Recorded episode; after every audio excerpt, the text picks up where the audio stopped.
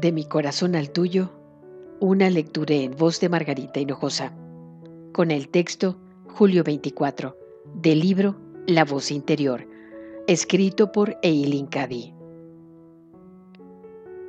Atraviesa la vida con una enorme sensación de paz y te sorprenderá lo mucho que puedes hacer.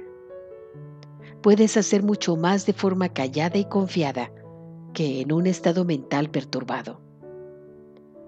Cuando eres incapaz de concentrarte en lo que estás haciendo, eso indica que lo estás haciendo a medias y por tanto, no de la mejor manera posible.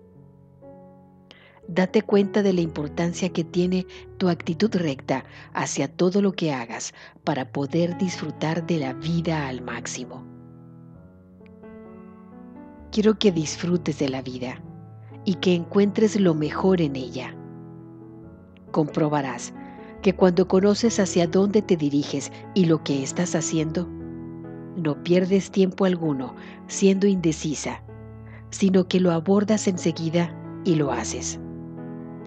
Tómate tiempo para averiguar directamente a través de mí lo que se requiere de ti.